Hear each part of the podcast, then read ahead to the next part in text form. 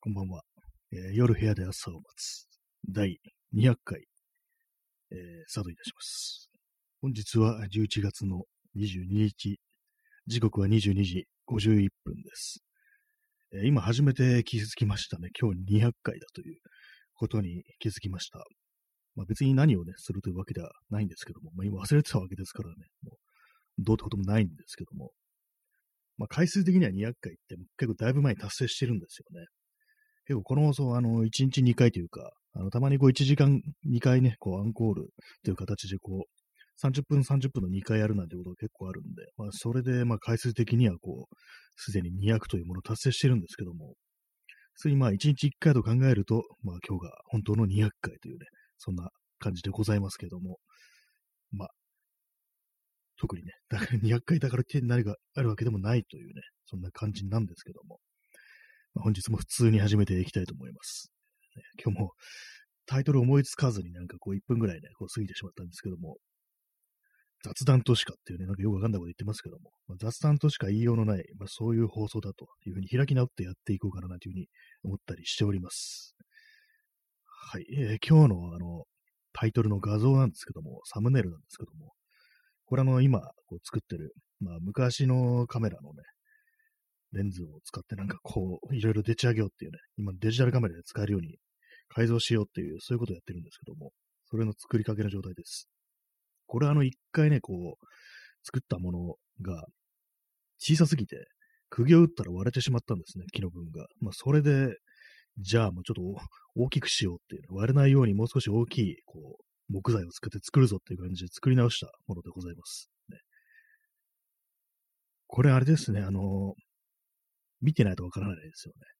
このサムネイルはあれなんですよ。この放送は、あの、基本的にラジオトークなんですけども、ラジオトーク以外でもこう、聞けるように、後からポッドキャストの方にも同時に録音したやつアップロードしてるんですね。そっちの方にあのタイトル画像も何もないんで、ちょっとわかりづらいですけども、まあ、あの、まあ、今やってるね、まあ、DIY でなんかこうカメラのレンズはどうのこうのというね、そんな話でございました。まあ、なかなか難しいですね。こういろいろ設計するとか、こういうのは。ちょっと座り直します。直します。この立体的なものをこう作るにあたって、こう、私は特に、その立体的な絵を描くわけでもなく、普通にま平面的なこう設計図的なものをこう大雑把に描いて、それで頭の中であとは組み立てていって、こう、ここでこんな感じかとか、あとはま現物合わせですね。こうパーツごとに作っていって、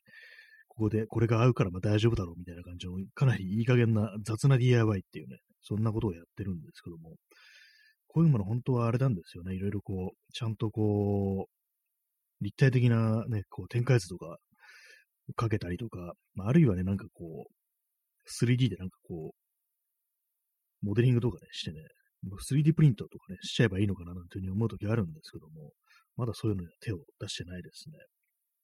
一回そのあの、モデリングみたいなことって、やってみようと思ったことあったんですけども、あの、ブレンダーっていうね、あのパソコンのでやるモデリング用のソフトがあるんですけども、それは無料で使えるっていう、あれがあるんで、一回やってみようかななんていうふうに思ったことあるんですけども、それもなんかちょっと最初の方でね、こうつまずいて、そこからなんかやんなくなってしまったというね、まあそんな感じでございます。まあ、3D プリンターというものも本当なんか慣れれば、モデリングとかできればね、いろいろこう作れるんでしょうけども、なんかこう、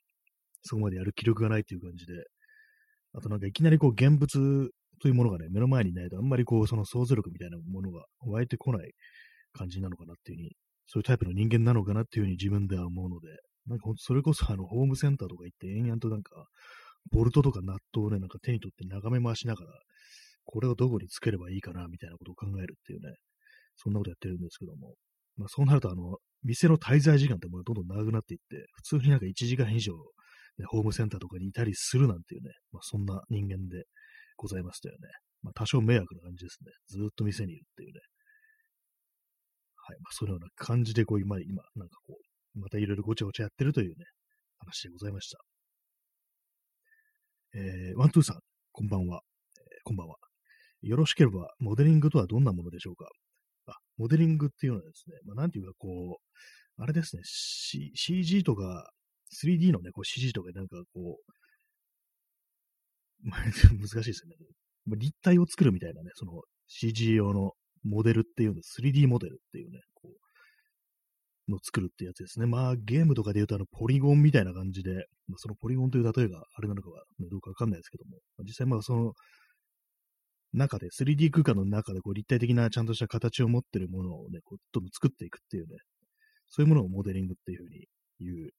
そうですね。私はもうそんなやったことがないんでね、あの詳しいことは言えないんですけども、そういう感じでなんかこう、まずね、こう、仮想空間の中でこう立体的なものを作ってね、それでこう、実際どんなものが出来上がるかっていうそのイメージがつかめれば、こう、もっと DIY というものもスムーズにいくのかななんていうふうに思うんですけども、なかなかね、ちょっと難しそうだななんていうのがあったりして、そういう感じがあるんですよね。まあ、あれもなんか結構本当できる人はね、本当できるっていう感じで、3D プリンターというものもね、本当に活用できる人はすごいね、いろんなことに使ってるっていうのはあるんですけども、私はまだ手を出してないというね、そんな感じでございました。えー、ワントゥーさん。あ、ポリゴン。なんとなくイメージつきました。ありがとうございます。そうですね。やっぱりポリゴンっていうとやっぱりちょっとわかりやすいっていうのはありますんで、結構便利な言葉だなというふうに思うんですけども、要はね、あの、ゲームの中のなんかこう、キャラクターみたいな、なんかそういう 3D のキャラクターみたいな、そんなことだと思ってもらえればっていうね、感じでございますね。前の本当になんか精密というかね、こう、非常にこう精細なこう 3D モデルっていうものを作るのは本当にすごいなっていうふうに思うんですけども、まあ、何でもね、作っちゃう人とか世の中世の中にいますからね、本当それがあの 3D プリンターという形で実際に現実空間に出力できるっていうね、なると本当になんかこう、ものすごいね、ものが作れたりする人もいるのかななんていうふうに思ったりはしますね。まあ 3D プリンター持ってないですけども、あの、データさえ、その 3D のね、モデルのデータさえあればなんかどっか出力してくれるっていうね、お金払えば、そういうね、スポットで利用できるなんていうね、そういうところも確かあったと思うんで、確かにあのー、中野ブロードウェイの中になんかその 3D モデリングのね、3D プリンター使わせてくれるとこがあったなっていうふうに思うんですけども、私はまだ一回もね、使ったことがないですね。その前にはモデリングができるようにならないといけないっていうのがありますからね。とりとりあえずあの、今作ってるこのカメラ関係のあれは、まあそんな複雑な形ではないんでね、ほんと現物合わせという感じでやっていきたいなと思いますね。まあ、木ですからね、木。まあ、木もね、なんかこう、まあ、見た目とかいいんですけどもね、結構その細かい、ね、部品とかね、細いパーツとなると結構強度的に問題が出てくるっていうのがあるんで、まあそういうのは本当こう、3D プリンターとかでね、出力しちゃう方がいいんでしょうけども、なんだろう結構好みとかありますからね。カメラ関係のね、品で言うと、こう、私はどっちかっていうと古臭い感じの、昔っぽいものの方が結構好きですね。見た目的には。いろいろありますけどもね。グリップとかが木になってるようなやつとかね、結構好きだったりします。そういう感じをなんか少し取り入れていこうかなっていうね、ちょっと見た目レトロな感じにしたらいいんじゃないかみたいなことを考えてるんですけども、まあ、実際ね、どうなるかわからないですよね。まあ、結構本当になんかこう、ただ箱を組みましたみたいな単純な形になるんじゃないかっていうね、なんかそんなこと思ってますけども、結構難しいですね。やっぱり、動く部分がね、増えてくると、そのレンズのピントを合わせるのに、まあ、前後、前後移動させるっていうのと、あと上下にも動かしたいっていうのがあったりして、まあ、そういうのを考えて、でこう、ちゃんと形にするってなると、だんだんだんだん、あのー、やっぱ強度を考えると少しずつ大きくなっていって、かなりかさばる感じになっちゃうそうなんで、なんかその辺ちょっともう少し頑張って、あの、普通に手持ちでもね、使えるような感じにしようかななんていうふうに思ったりしてます。結構その、物の大きさっていうのは重要ですからね、ほんとなんか手で持ってこう扱えるものじゃないと、いちいち三脚出すのがね、やっぱめんどくさいってなると、そのどう、必然的にこう、あれですからね、取る枚数とか減っていってしまうので、あまりこうかさばらないような感じで仕上げたいななんていうふうに思ったりしております。まあ、でき、できたらね、報告しますという、そんな話でございました。ね、というわけで、えー、まあ、今やってるね、DIY のね、雑談だったんですけども、まあ、今、なんだろう、何を作ったかなって今、こう部屋の中を見渡してるんですけども、まず今、この、録音してる、いろいろなんか、パソコンだとかキーボードとか載ってる、私は作業台というふうに呼んでるんですけども、まあ、作業台で作業することは、その DIY の作業することはあんまりなくって、もう一つあの、他に作った机があるんですよね。そっちがほん、そっちの方が本当の真のね、作業台なんですけども、なぜかね、それは、こう、なんか物置みたいになってるというね、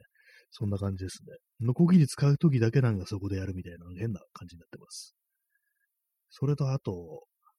ですね、モニターの、パソコンのモニターの上に棚みたいのを作るっていうね、ちょっとわかりづらいですけども、あの、モニターの上の部分ってあの、デッドスペースになってるっていうか、まあ、何もない空間なんで、そこになんかちょっと棚っぽいものあれば、いろいろ物を置けるようなって感じで、それも作ったんですけども、で何が置いてあるかというと、ニベアとか、無比とか、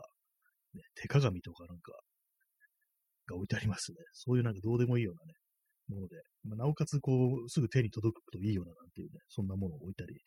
しております。で、あとはもう一つ、机の上に、こう、照明ですね。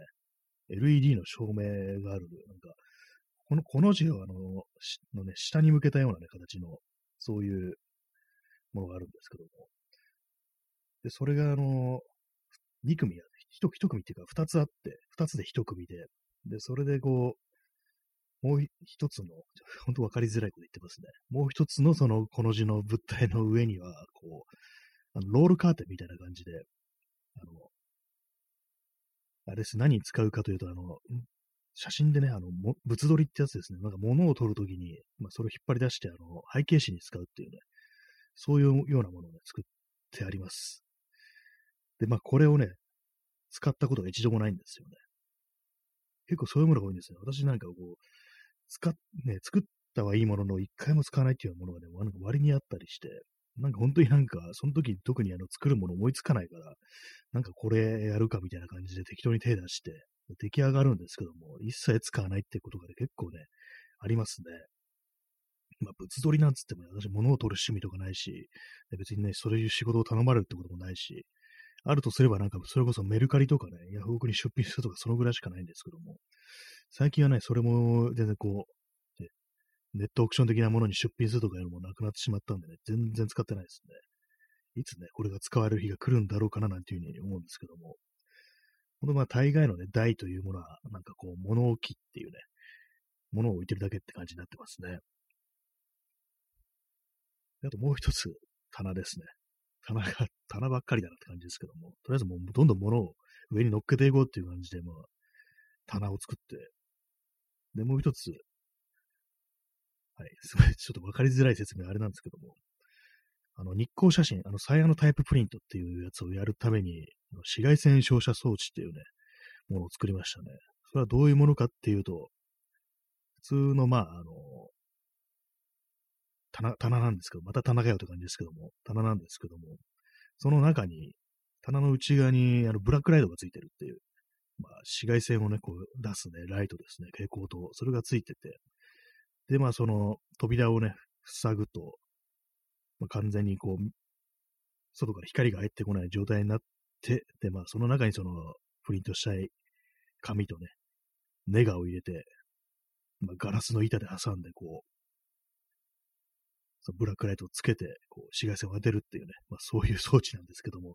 本当言葉で言うと本当分かりづらいですね。だからなんだっていう感じになっちゃいますけども、まあそんな感じでいろいろ作ったものがあるというね、そんな話でございました。なんだかんだあれですね、全部木ですね。木が一番その加工するのが楽だからっていうのあるし、あとまあ材料も手に入りやすいっていうね、のがあるんでね、やっぱこう木が一番いいだろうっていうところがあるんですけども、まあ、そういうのもね、あの大きいものはいいんですけども、やっぱり細かいもの、小さいもの、まあ、今回みたいなカメラのねレ、レンズとかをね、こう、くっつけるようなね、なんかこう、ちっちゃいやつとか、あとそれこそなんかいろいろこう、前後左右に動いたりしてるっていうね、感じで、もう細かい細工みたいなものが必要ってなってくると、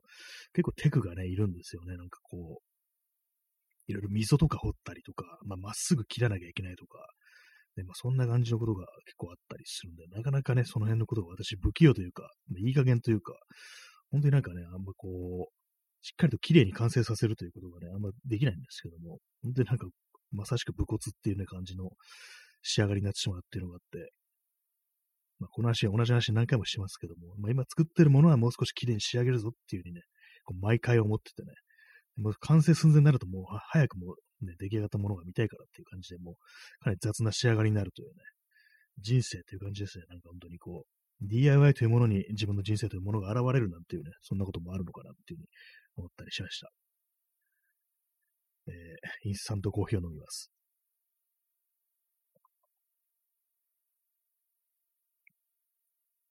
本当あれなんですよね。金属の加工というものもいろいろできるといいなっていいななんていうふうに思うんですけども、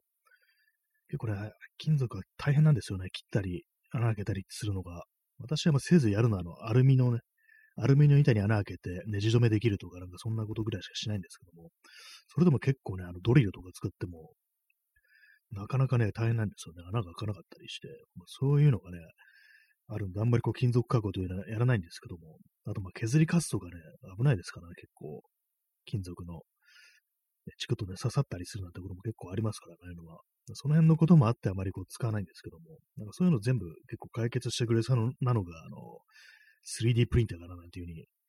思ったりしますね。まあ、ただそれはあの、さっき言ったみたいにモデリングができないとちょっとあれであるっていうね、ことがあるんですけども。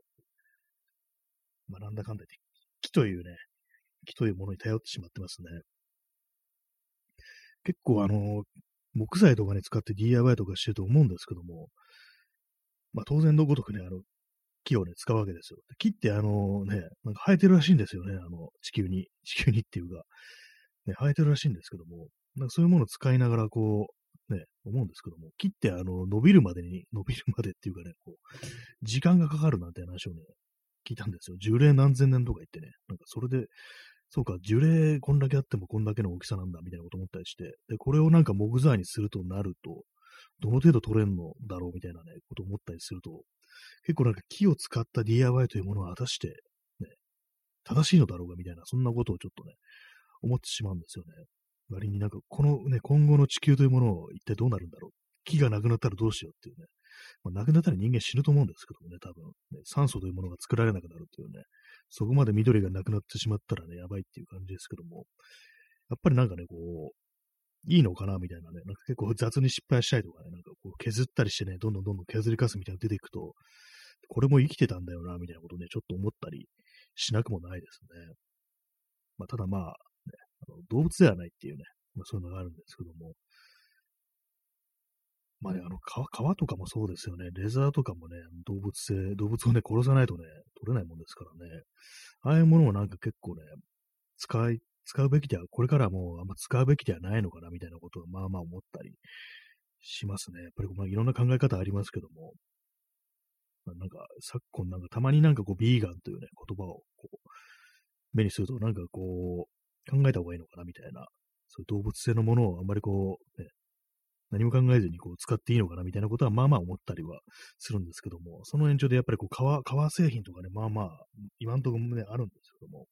新しくは買ってないですけども、今までね、持ってる、買ったものの中では革製品、まあまああったりして、前は革の財布使ってましたし、で、まあ、革ジャンとか革のジャケットも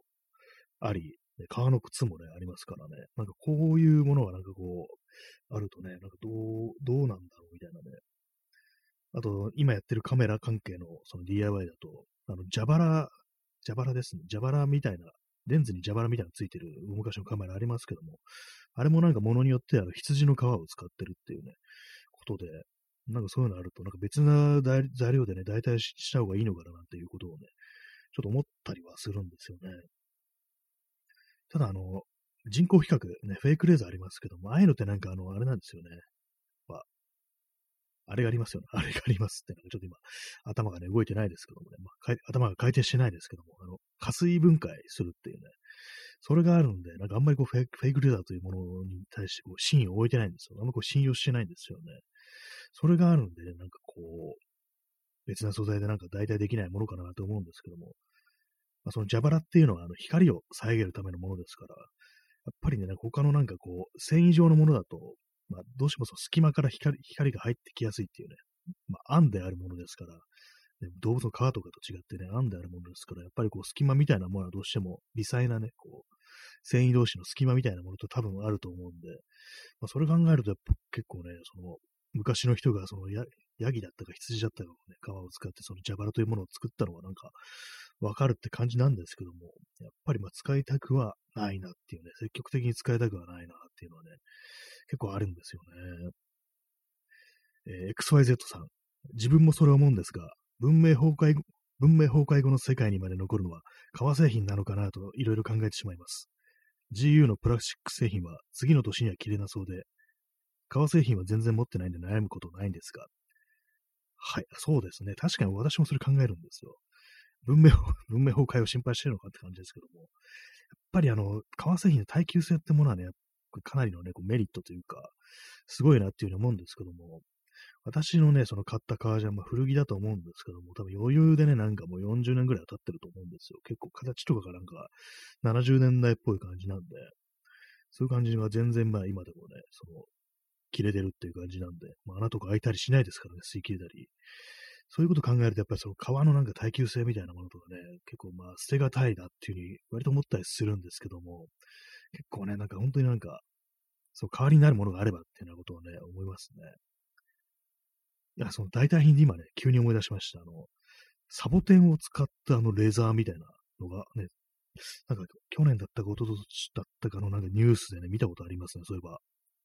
サボテンを使ってね、フェイクレザーを、ね、作るっていう。まあでも天然物のそ、ね、素材ですから、確かあのそれこそフェイクレザーみたいな、加水分解の、なんかデメリットみたいなのがないみたいな、なんかそんな話だった気がするんですよ。それがね、なんか実用化されればもう、俺はもう全身サボテンを身につけるぞみたいななんか気持ちいるんですけども、もうサボテンの鎧ですよね。サボテンアーマーですよね。もうすべてサボテンのね、レザーで行きたいななんて感じなんですけども、まあ、その後続報がないんでね、あんままだこう製品化みたいなところにはこぎつけてないのかなと思うんですけどもね。まあそう加工するのがまあ結構めんどくさいとか、まあサボテンを大量に使用するとかそういうことなのかもしれないですけどもね。まあでもサボテンね、サボテン、どうなんですかね。サボテンって育てやすいんでしょうか急に話変わりますけども。たくさんね、ほんとなんか、ポトスみたいにね、なんか、普通にね、植えたらどんどん生えてくる的なやつだったとしたらね、かね、もう救世主かなって思うんですけども、そういう素材に関するね、実際どうなんですかね。サボテン育てたことないんでわからないですけどもね。昔、私の祖父がね、結構サボテンだとか、多肉系のね、植物をね、結構育ててたことを今思い出しましたね。割と子供の頃からなんかそういうのに不用に手を触れて、手にこう、サボテンのトゲがね、刺さるなんていうね、ことが割にあったな、っていうふうに思い出したんですけども、結構ね、数あったんで、ああいうものがなんかこう、その、レザーみたいな感じでね、こう、使えればね、いいな、なんていうふうに思いますね。えー、トルミちゃんさん、えー、お初かもしれないですね。えー、サボテンの花綺麗ですよ。あ、そうですね。サボテンの花ってなんか、あんま滅多に魚みたいな感じでしたっけ？あれなんか聞いたことありますね。非常になんかこう美しい花を咲かせるなんていうね。私実際その祖父がね、育てたとか、ああいうあれで見た中で、あの、花を咲かせてるやつ見たことないんですけども、結構なんかあの、何か、確かあれですね、あの、谷口知条のあの、孤独のグルメでね、なんかあの、サボテンのなんか育ててるなんか作家が出てきたっていうのがあるんですけども、なんかそれで花の話をね、なんかしてたような、ちょっと記憶がありますね。その中であの、サボテンのことをシャボテンっていうなんかね、いうふうに言ってましたね。結構サボテンみたいなああいうのを育てるのもいいかもしれないですね。観葉植物的な感じでああいうのも、割になんかこう、ね、あんまこう、その、で手入れとか難しくなさそうな、そんな気がしますね、育てるのが。えー、P さん、砂漠でも生えるサボテン。そうですね、本当にまあ、ああいうね、砂漠地帯でもってこう、はい、平気でね、こう生えてて、なおかつ、こう、あれですよね、水をたくさん蓄えるっていうことで、緊急時にね、サボテン切ってそこから水飲むなんて話をなんか聞いたことありますね。まあ、そういう感じでサボテンというものは非常にこう尊い植物であるなんていうね、そんなこと思うんですけどもね。あとなんか物によってはその麻薬的な使い方するなんて話をなんか聞いたことありますね。なんか、ペヨーテだとかなんかそんなようなのがあって、それはなんか、食するとね、なんか幻覚作用があるなんていう話を聞いたことがあるんですけど、本当なんですかね。そういう感じでなんかね、ある意味こう、よくなんか大麻、大麻っていうかね、朝はなんかいろんなものに使えたりしてね、なんか非常になんかこうエコで素晴らしい、ね、こう植物であるなんて話聞きますけども、サボテンもよとしてはすごいのかななんていうふうに思ったりしますね。レザーの代わりになるっていうね。まあ朝は朝でなんか、あれもすごいね、そう朝の製品とかありますけどもね、生地としてね、風通しがいいみたいなのありますけども、そういう感じでサボテンというものをそういう感じで非常に重宝されるようになる、そういう未来があるのではなんていうふうにちょっと思ったんですけどもね、文明崩壊後の世界でね、こうサボテンを育てまくるなんていう、そんなね、こう人間が出てくるっていうね、のがあってもいいんじゃないかなというふうに思うんですけども、インスタントコーヒーを飲みます。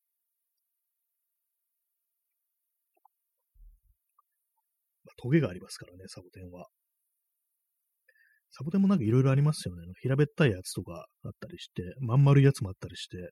私の祖母が、祖父が育ててたのは、確かまん丸いやつですね。で、まあ、トゲが生えてるやつで、なんであんなものにね、あんなもの触れようとするのかわからないですけども、子供は。なんかこう手にトゲをよくね、たまに刺してたな、なんてことを思いますね。いね、なんかこう、レザーの話からね、ちょっとね、あれに行きましたけどもね、サボテンの皮が使えるなんて、そんな話があるという感じなんですけども、まあ、ね、今のとこね、なんかこう、やっぱ耐久性考えると、その皮というものがなんか非常にこう、使えてしまうっていうのがなんかこう、あれですよね。実際どうなんですか？あの、ナイロン、ナイロン製品私よくね、持ってますけども、この間の放送でも言ったあの、ね、クロームインダストリーズのバッグだとかね、ああいうまあ非常に丈夫な耐久性のあるバッグっていうのは、あの、コーデュラナイロンというものを使ってますけども、ああいうまあ化学繊維ですよね。ああいうものなんか、どうなんですかね耐久性的にあんまりこう考えたことないですけども、よくまあ摩擦だとかね、そういうものには非常に強いっていうね、強度はあるっていう感じなんですけども、経年によってどのくらいの変化があるのかななんてことを結構考えるんですけども、ただ私がね、もう本当ずっと昔、子供の頃使ってたようなね、バッグとか、ナイロンだったと思うんですけども、それね、なんか普通に大人になるまでね、なんか全然こう、ダメになることなく持ってたなっていう、ね、ボロボロになったり、そう生地がなんか崩壊するっていう、ね、ことはなかったんで、まあ、多分、それなりにその経年劣化というものに対しても、そのナイロン素材っていうものは強いのかなというふうに思うんですけども、実際ね、まあ、こう、調べたことないんでね、ちょっとわかんないんですけどもね。まあ、何にしてもね、こう、私は、という人間は、こう、耐久性というものを非常にこう、第一に考えてしまうものがあったりして、ね、何でもいいよな、何でもね、も長持ちするものはいいよな、なんていうふうに思ったりしますね。えー、P さん、レザー、対作家性においては、未だに勝る素材がないので、バイクのつなぎはレザー。あ、そうなんですね。対作家性、あの、まあ、摩擦だとかね、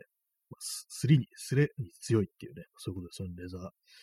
あ、未だに勝る素材がないっていう、そういう感じなんですね。まあ、やっぱりまあそうですよね。あの手のバイクの製品って大体なんかこう、本気のやつはレーザーっていうのありますからね。あ、れじゃないとできない。今のところまだ残念ながら変わりがないっていう感じなんですかね。なんかこう非常にこう、ね、惜しいですけどもね。バイクなんかあの転んで、ね、こう、地面をなんかザーっていう風に転んでいくのが、まあ、それがなんか非常に一番危険っていうことを、言いますからね。そういうのあるんでね、なんかやっぱりこう、どうしてもそのバイクのつなぎ、あれざっていう感じなんですね。なんか惜しいですね、本当まあ、そういうものもね、でもあれですね、ナイロンとかでね、こけたらって思うと怖いですね。溶けますからね、ナイロン摩擦の熱でね、よく考えたら。それだとなんかちょっと、ね、溶けたものが皮膚に張り付いてなんか大やけどするみたいなことをね、想像してしまいましたけども、それはちょっとね、怖いですね。やっぱりこう、レザー、今んとこまあレザーなのかっていうようなね、分野はね、やっぱあるみたいですね。惜しいですね、やっぱこう、ね、革のクローンとかできればいいんですけどもね、革だけをね、こう、クローンするっていうね、そういうものがあればいいなって思ったりして、えー、P さんがあの今 URL を送っていただいたんですけども、どうも、ね、URL を見る限り、これはどうもサボテンの革に関する情報だと思うんで、あとちょっと見てみます。ちょっと これあれなんですよね。コメント欄タップ、クリックできないんですよね。それですぐに飛べないというね、非常に重大な弱点があるという放送なんですけども。あサボテンレザー製ジャケット。あもうで、そういうのあるんですね。それは非常に興味深いですね。サボテンのね、ジャケットを着てるってかなり強そうですよね。なんか全身にトゲが生えてるんじゃないかみたいなね、違う方向の想像してしまいますけどもね。なんかこう、サボテンとなんか融合した人間みたいなね、サボテン人間になるんじゃないかみたいなね、感じで面白いですけどもね。実際本当なんか製品化されたらちょっとね、財布だとかそういうものとかでね、持ってみたいような、そんな気がしますね。サボテン人間になろうじゃないかというね、そんな話でございました。まあ、本日、まあ、雑談と言いながら大体でまあ DIY とかね、そんな話をさせていただきましたけども、まあ、皆様もなんかね、今これ作ってるんですとかそういうのがありましたらね、教えてくださいというね、そんな感じでございました。というわけでね、本日、えー、そうそうお別れの時間が近づいてまいりましたけども、本日ね、第200回ということでね、まあ、特に何もなかったですけども、まあ、普通にやりますというね、今後もそんな感じでございます。まあ、そういうわけで本日の放送はこれにて終了です。えー、それでは皆様、ご清聴ありがとうございました。えー、さようなら。